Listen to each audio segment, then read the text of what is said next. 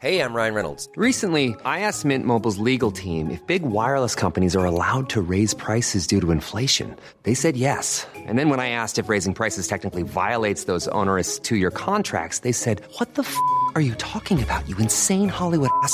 So to recap, we're cutting the price of Mint Unlimited from $30 a month to just $15 a month. Give it a try at mintmobile.com slash switch. $45 upfront for three months plus taxes and fees. Promo rate for new customers for limited time. Unlimited more than 40 gigabytes per month. Slows. Full terms at mintmobile.com. Hiring for your small business? If you're not looking for professionals on LinkedIn, you're looking in the wrong place. That's like looking for your car keys in a fish tank. LinkedIn helps you hire professionals you can't find anywhere else, even those who aren't actively searching for a new job but might be open to the perfect role. In a given month, over 70% of LinkedIn users don't even visit other leading job sites. So start looking in the right place. With LinkedIn, you can hire professionals like a professional. Post your free job on linkedin.com slash achieve today.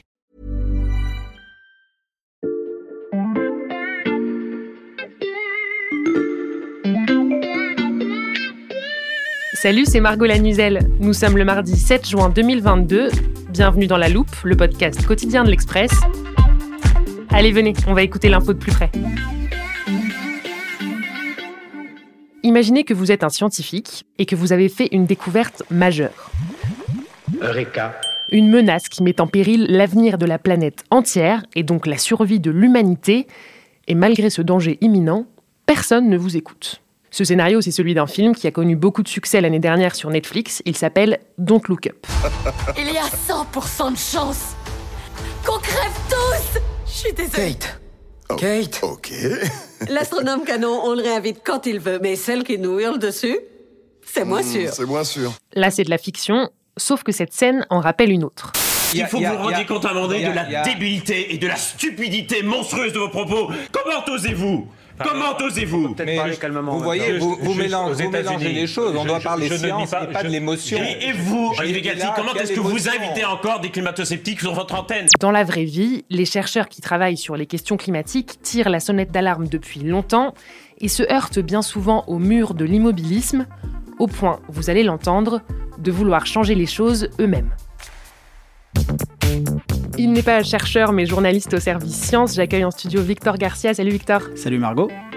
Tu traites souvent des questions climatiques ici à l'Express. Ta position n'est évidemment pas comparable à celle des, des scientifiques qu'on vient d'entendre. Mais est-ce que toi aussi, tu as déjà pu ressentir une forme de frustration euh, face à l'immobilisme sur ces questions? Alors euh, oui, je me souviens par exemple il y a 5 ou 6 ans quand j'écrivais des articles euh, sur euh, la crise climatique, j'annonçais des choses assez catastrophiques sur la fonte des glaces, les, les Mm. températures qui explosent, etc.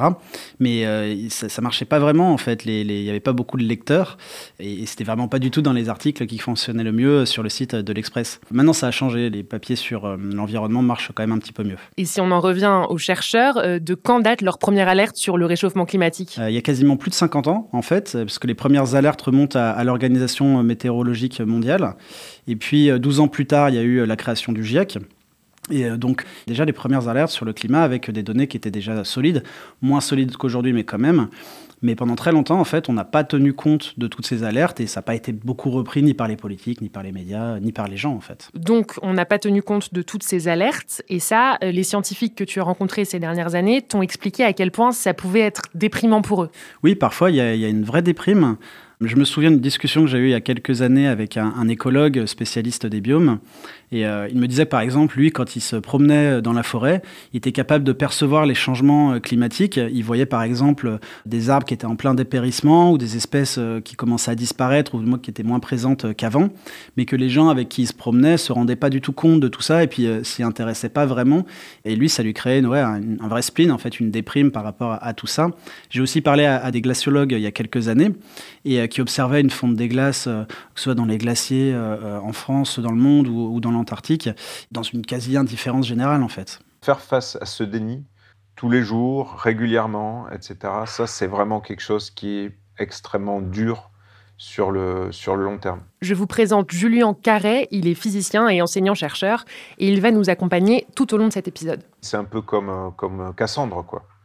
C'est-à-dire, euh, on a vraiment le sentiment, quand on s'est plongé dans toutes ces histoires-là, d'avoir vraiment compris quelque chose et d'avoir en face euh, des, des gens qui balancent des arguments, la plupart du temps non recevables. Et ça, c'est vraiment très dur à vivre en fait. Alors d'ailleurs, ce spleen ou cette déprime a été théorisé par euh, des psychologues, surtout euh, aux États-Unis. Et en fait, ils se sont intéressés au stress pré-traumatique, qui est en fait euh, une peur du futur chez ces spécialistes, et surtout une peur qu'on ne fasse rien en fait pour lutter contre le réchauffement climatique. On connaît le stress post-traumatique, mais moins le stress pré-traumatique, Victor. Et pourtant, les choses bougent. Tu me disais que ces dernières années, tes articles sur le sujet avaient plus de succès, si j'ose dire. Est-ce que c'est parce que les effets du réchauffement climatique sont de plus en plus visibles? Oui, il y a des choses qu'on peut voir euh, de nos yeux, en fait. Euh, la fonte des glaces, le blanchiment euh, des coraux. Et puis, il y a aussi des figures emblématiques qui ont émergé. Il y a eu Al Gore il y a, il y a plusieurs années, et puis Greta Thunberg plus récemment.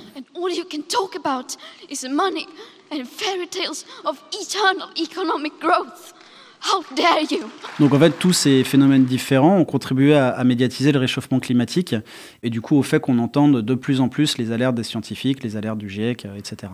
Donc les alertes sont relayées par des activistes, on parle de plus en plus de la lutte contre le réchauffement climatique, mais à quelques exceptions près, la communauté scientifique ne participe pas à la politisation du débat. Pour les scientifiques, c'est vraiment, vraiment pas évident à la fois de parler de ses émotions, de sortir d'une certaine forme de réserve qui est quand même assez souvent de mise dans notre profession. Parce qu'il y a toujours une crainte sous-jacente, qui je pense est difficile à effacer, de perdre en crédibilité quand on le fait, voire parfois d'entacher les institutions dont on fait partie. Cette forme de réserve dont parle Julien Carré, elle est partagée par d'autres chercheurs que tu as interrogés, Victor? Oui, c'est même une idée euh, plutôt majoritaire. Et euh, c'est l'idée, en fait, pour eux que euh, le modèle que le chercheur doit respecter, c'est de produire du savoir de l'éclairer, donc de l'expliquer, mais ensuite de laisser euh, le politique piocher dedans, en fait, et faire son marché, hein, entre guillemets. Et en fait, cette question de la réserve, elle est très sensible pour la science euh, du climat, parce qu'il y a eu énormément de polémiques depuis euh, des dizaines d'années. Il y a eu des instrumentalisations de certaines études, il y a eu tout le discours des climato-sceptiques, mmh. les fake news, etc. Il y a même eu aussi des scientifiques qui ont été payés par certaines entreprises pour cacher certains scandales sanitaires ou, climatiques. Donc c'est, tout ça est vraiment très sensible, et, et ça explique en grande partie pourquoi est-ce que cette question de la neutralité est très importante pour les scientifiques? La neutralité est très importante pour les scientifiques, mais il leur est de plus en plus difficile de s'y tenir parce que les chercheurs ne sont pas seulement témoins du réchauffement climatique, ils observent aussi l'inaction politique.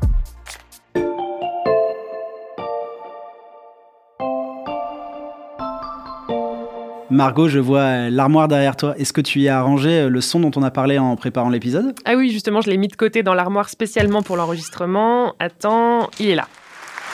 Vous avez réussi là où il y avait eu l'échec il y a six ans. Vous avez réussi euh, alors que le scepticisme était encore euh, à un niveau élevé ces derniers mois. Vous l'avez fait et vous l'avez fait à Paris. Je reconnais François Hollande et son discours de clôture de la COP 21. Euh, j'imagine que tu vas nous parler du manque de respect de cet accord. Oui, en fait, euh, la COP 21, c'est un grand succès diplomatique, mais euh, c'est aussi un, bon exemple qui montre que malgré les engagements qui ont été pris, il y a de nombreux États qui ne respectent pas en fait ces, engagements. ça, ça peut s'expliquer par le fait que c'est un, la COP 21, c'est un engagement moral, éthique de la part des États, donc ils s'engagent quand même à, le respecter, mais il n'y a pas de mesures contraignantes. Si on en revient au niveau national, la Convention euh, pour le climat qui a été voulue par Emmanuel Macron a produit des propositions qui ont finalement été complètement balayées euh, par mmh. le gouvernement et par les élus. Donc il n'y a pas de définition du terme d'écocide, par exemple. Euh, il n'y a pas de mesures fortes dans de nombreux domaines. Pas assez de mesures fortes. comment on explique ce décalage entre l'urgence dénoncée par les scientifiques et les décisions en demi-teinte prises par les politiques, Victor? Il y a plusieurs pistes d'explication. Il y a une chercheuse qui m'a par exemple raconté que lors de ses auditions à l'Assemblée nationale ou au Sénat, elle s'est retrouvée face à des élus qui ont à la fois une très haute idée d'eux-mêmes et pour certains la conviction de parfaitement maîtriser le sujet, alors qu'en fait leurs discours ils sont euh, parfois stéréotypés, parfois euh, très éloignés de la réalité. Bon, elle m'a aussi dit qu'il y a des élus qui s'y intéressent vraiment et qui ont fait des recherches et qui commencent à avoir plus de connaissances, mais globalement elle a été quand même un peu choquée par certains euh, ouais, qui connaissent pas très bien en fait le réchauffement climatique. Et puis il y a un autre scientifique qui me disait qu'ils ont tous vécu ce moment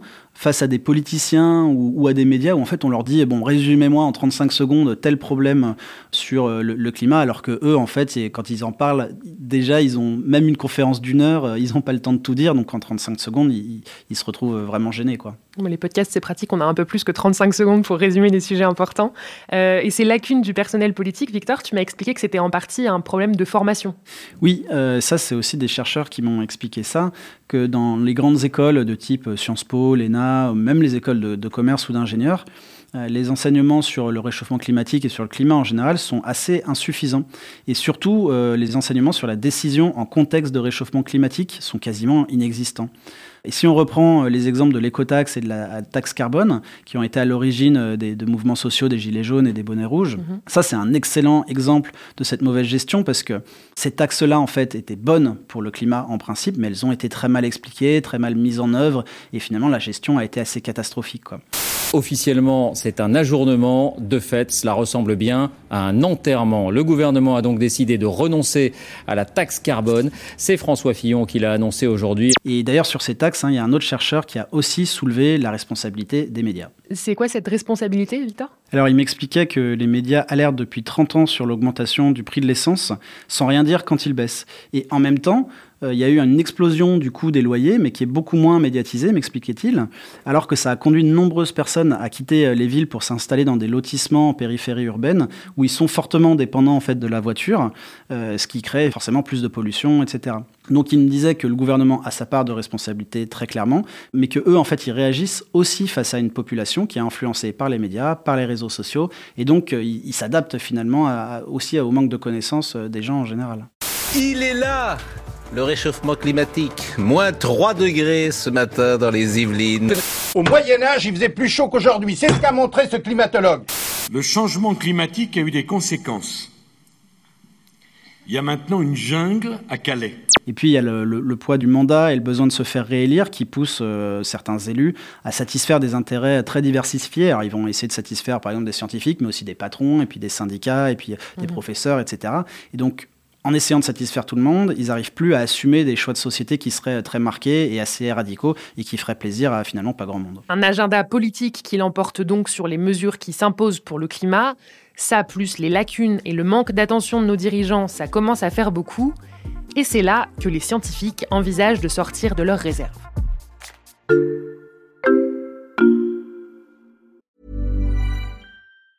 When you're ready to pop the question, the last thing you want to do is second guess the ring. At Bluenile.com, you can design a one-of-a-kind ring with the ease and convenience of shopping online. Choose your diamond and setting. When you find the one, you'll get it delivered right to your door. Go to Bluenile.com and use promo code LISTEN to get $50 off your purchase of $500 or more. That's code LISTEN at Bluenile.com for $50 off your purchase. Bluenile.com code LISTEN.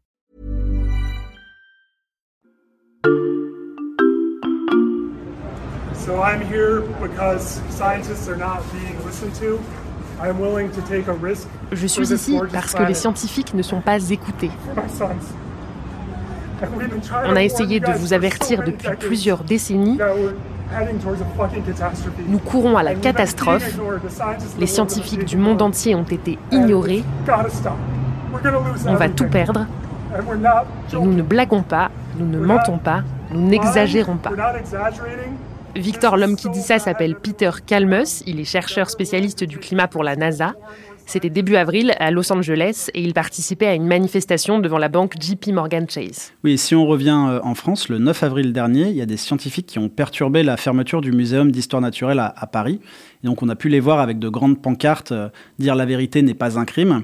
Et euh, en fait, ces scientifiques-là appellent à la désobéissance civile pour que des mesures plus urgentes soient prises pour le climat. Et ce type de manifestation, c'est nouveau dans le monde scientifique? Oui, c'est assez nouveau. Euh, il y a des groupes comme euh, Scientifique Rébellion qui prônent la désobéissance euh, civile ou même l'implication de scientifiques dans des manifestations. Alors après, ça va pas toujours aussi loin que ces manifestations-là, hein, qui sont déjà une, petite révolution finalement dans le monde des scientifiques, qui est, on va dire, plutôt sage habituellement. mais ça montre en fait la montée d'un nouveau sentiment, c'est la responsabilité de la communauté scientifique qui doit s'impliquer plus dans la politique. À partir d'un moment où des scientifiques ont connaissance de catastrophes, il est de leur devoir d'essayer d'alerter la population à ce sujet. Vous entendez à nouveau le physicien Julien Carré. Ça, ça s'est déjà vu dans le passé sur des choses qui sont assez bien connues, comme l'amiante, euh, le tabac, etc. C'est-à-dire qu'à partir du moment où on s'aperçoit qu'il y a quelque chose dans la société qui ne fonctionne pas, il me paraît légitime de, faire tout ce qu'on peut pour euh, le faire savoir. Alors un exemple de ça, c'est par exemple François Gémen, qui est un chercheur spécialiste euh, sur le climat et qui a aussi travaillé euh, pour la campagne de Yannick Jadot d'Europe Écologie Les Verts. Et lui me dit qu'il considère que le refus de certains de s'impliquer davantage en politique est presque criminel, parce qu'en fait, ils se rendent complices de l'inaction politique. Mais tu nous l'as dit tout à l'heure, la question de l'engagement des scientifiques ne fait pas consensus, même dans un rôle d'alerte à cause de la fameuse réserve dont ils doivent faire preuve. Oui, euh, je te donne un exemple, c'est celui euh, du GIEC. Donc, comme on disait tout à l'heure, le GIEC a été créé en, 1988 et c'est en fait une, énorme association de plein de chercheurs, de scientifiques spécialistes du climat dans le monde. Il y a des glaciologues, il y a des climatologues, mais il y a aussi des sociologues. Enfin, il y a vraiment euh, tout un tas d'experts. Et donc, il y avait vraiment l'idée qu'il fallait que le GIEC soit absolument pas politique mhm. pour que personne puisse contester les données, pour que ce soit une, manière de dire bon voilà, ça c'est les données brutes et froides. Euh, on vous les explique, mais on, ne s'implique pas en politique. Ça, c'est le concept de policy relevant, c'est-à-dire étudier les politiques à élaborer et qui s'oppose au concept de policy prescriptive, qui veut dire on va fournir euh, des directives politiques. Les scientifiques vont parfois euh, ergoter ou, se battre pour le moindre mot, la moindre ligne, pour être sûr que ce soit vraiment pas politique et que, en gros, ça heurte euh, personne, que ça reste totalement froid. Quoi. On pourrait critiquer un peu cette neutralité-là, mais c'est ce qui fait que le GIEC a aujourd'hui une autorité internationale mmh. aussi forte. Et en fait, si on sort de ce cadre-là, il y a des chercheurs qui me disaient que certains pays pourraient complètement refuser de reconnaître euh, la scientificité du rapport. Et en fait, le GIEC perdrait la reconnaissance universelle dont euh, la négociation sur le climat a vraiment besoin aujourd'hui. L'insulte suprême qu'on peut renvoyer à un scientifique qui alerterait sur l'urgence climatique, c'est de le qualifier de militant et donc sous-entendu, euh, le militant raconte n'importe quoi, peut dire tout, et quelque part, ça décrédibilise complètement la parole du scientifique. Et donc, si l'engagement ne peut pas passer par des organisations qui doivent euh, conserver, tu l'as dit, une autorité scientifique, à quoi il peut ressembler, Victor? Bah, Ça peut prendre euh, plusieurs formes. Hein. Il y a par exemple les manifestations, comme on l'a évoqué tout à l'heure. Et puis, il y en a d'autres qui vont promouvoir une vulgarisation auprès des citoyens avec des actions euh, très précises. Par exemple, à Técopole, dont fait partie Julien Carré, et en fait, ça va être, par exemple, vulgariser les rapports du GIEC euh, pour les citoyens. Ils vont aussi faire des, tribunes dans la presse. Là, le, but, ça va être d'interpeller directement euh, les politiques. ils vont tenter de les secouer un petit peu, euh, entre guillemets. Et puis, ils vont aussi lutter contre le déni climatique, donc les climato-sceptiques. Ils vont lutter aussi contre le greenwashing de beaucoup d'entreprises, en fait, qui vont un peu reprendre leurs études ou, mhm. surfer sur la mode du climat pour vendre leurs produits, soi-disant bio ou verts, alors que pas du tout.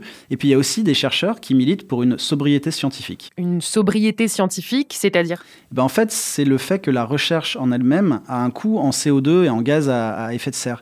Euh, c'est-à-dire qu'il y a des recherches qui vont coûter très cher ou qui vont demander beaucoup d'énergie. Par exemple, euh, les recherches qui impliquent des lasers, la recherche euh, avec les, les data centers, tout ce qui est en informatique, sur même l'intelligence artificielle qui va consommer beaucoup de données. Il y a les labos, il y a les animaux de laboratoire. Enfin, il y a vraiment beaucoup de choses qui consomment de l'énergie et de l'argent. Et en fait, il y a certains scientifiques qui prônent une sobriété dans cette recherche. Et puis il y a aussi euh, la question de à quoi servent toutes ces recherches.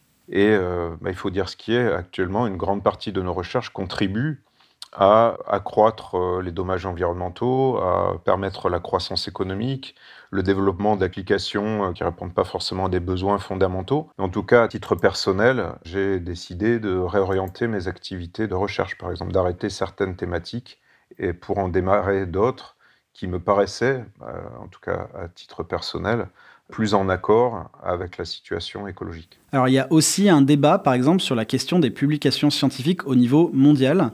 Euh, il y a quand même une course mondiale à la publication, et ça, ça se passe en France, mais dans tous les pays du monde, où il y a des chercheurs qui vont publier, publier, publier, mhm. parce que le fait de publier en fait des études dans des revues prestigieuses va pouvoir déclencher des revenus ou des financements à certains labos. Et puis il y a beaucoup euh, d'études à cause de ce phénomène-là qui servent parfois pas à grand-chose. C'est-à-dire qu'on va publier une petite étude dans une revue qui va pas avoir un impact incroyable, mais qui va euh, par exemple sur la notoriété du chercheur ou qui va jouer sur les financements, euh, comme je le disais. Donc il y a vraiment une question de se dire peut-être qu'on pourrait tenter de faire quelque chose pour éliminer ces études pas très utiles ou, et puis recentrer notre travail sur des études qui ont vraiment un, vrai impact et, et un vrai intérêt. Ok, donc on voit bien tous les leviers que pourraient actionner les scientifiques. Dernière question, puisqu'on parle d'engagement politique, Victor. Est-ce qu'on a des chances de voir des chercheurs se présenter à des élections, par exemple? Alors pourquoi pas, hein mais euh, même s'il y a quelques évolutions de la communauté euh, scientifique euh, sur l'engagement politique, elle reste globalement très frileuse sur cette question et elle veut garder cette fameuse neutralité pour, pour garder son autorité, pour, pour garder en fait sa capacité à convaincre en étant, on va dire, entre guillemets, pur. Quoi. Si on faisait partie d'un parti politique, on pourrait nous dire, bah voilà, vous critiquez l'autre parti parce que c'est pas le vôtre. Mais en l'occurrence, si on revient sur la présidentielle, et sur le programme des partis politiques qui étaient en, présence, on peut constater que pas un seul des partis politiques n'avait un programme qui permettait de respecter l'accord de Paris. Et donc ça, c'est notre position euh, en dehors du jeu politique lui-même qui nous permet de, pouvoir l'affirmer. Il y a même un expert qui me disait que euh, le fait de faire de la politique pour des chercheurs ou pour des scientifiques, c'est une très mauvaise idée parce que selon lui, la plupart sont vraiment très mauvais sur ce terrain. Et après tout, bon, au-delà de, cette petite pique un peu, un peu rigolote, on peut comprendre leur, travail de scientifique, c'est d'être des scientifiques, c'est pas d'être des politiques, c'est quand même, euh, faut quand même se spécialiser et donc on peut comprendre les réticences de ce côté-là. Entre lutte contre l'immobilisme politique et attachement à leur légitimité scientifique, les chercheurs sont donc sur un fil. On a bien compris tout ce qui se joue pour eux grâce à toi, Victor. Merci beaucoup. Merci, Margot. Victor Garcia, journaliste au service Sciences de l'Express. On peut retrouver tes articles sur le climat et bien d'autres sujets sur l'express.fr. Si cet épisode vous a plu, on vous encourage vivement à sortir de votre réserve et à nous laisser des commentaires sur vos plateformes préférées. Vous pouvez aussi nous écrire à la loupe at l'express.fr. Et pour ne rater aucun épisode, pensez à vous abonner sur Deezer, Apple Podcast ou Podcast Addict par exemple. Cet épisode a été fabriqué avec Fanny Marlier, Jules Cro, Mathias Pengili, Raphaël Pueyo et Lison Verrier. On se retrouve demain pour passer un nouveau sujet à la loupe.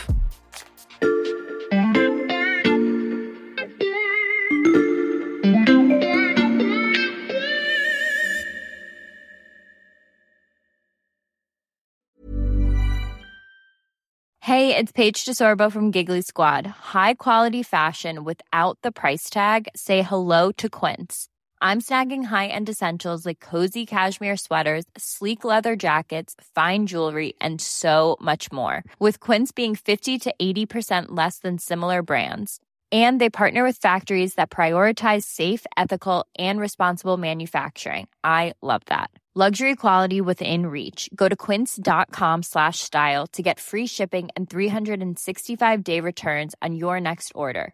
Quince.com slash style. Hold up. What was that? Boring. No flavor. That was as bad as those leftovers you ate all week. Kiki Palmer here, and it's time to say hello to something fresh and guilt-free. Hello Fresh. Jazz up dinner with pecan-crusted chicken or garlic butter shrimp scampi. Now that's music to my mouth. Hello Fresh. Let's get this dinner party started. Discover all the delicious possibilities at hellofresh.com.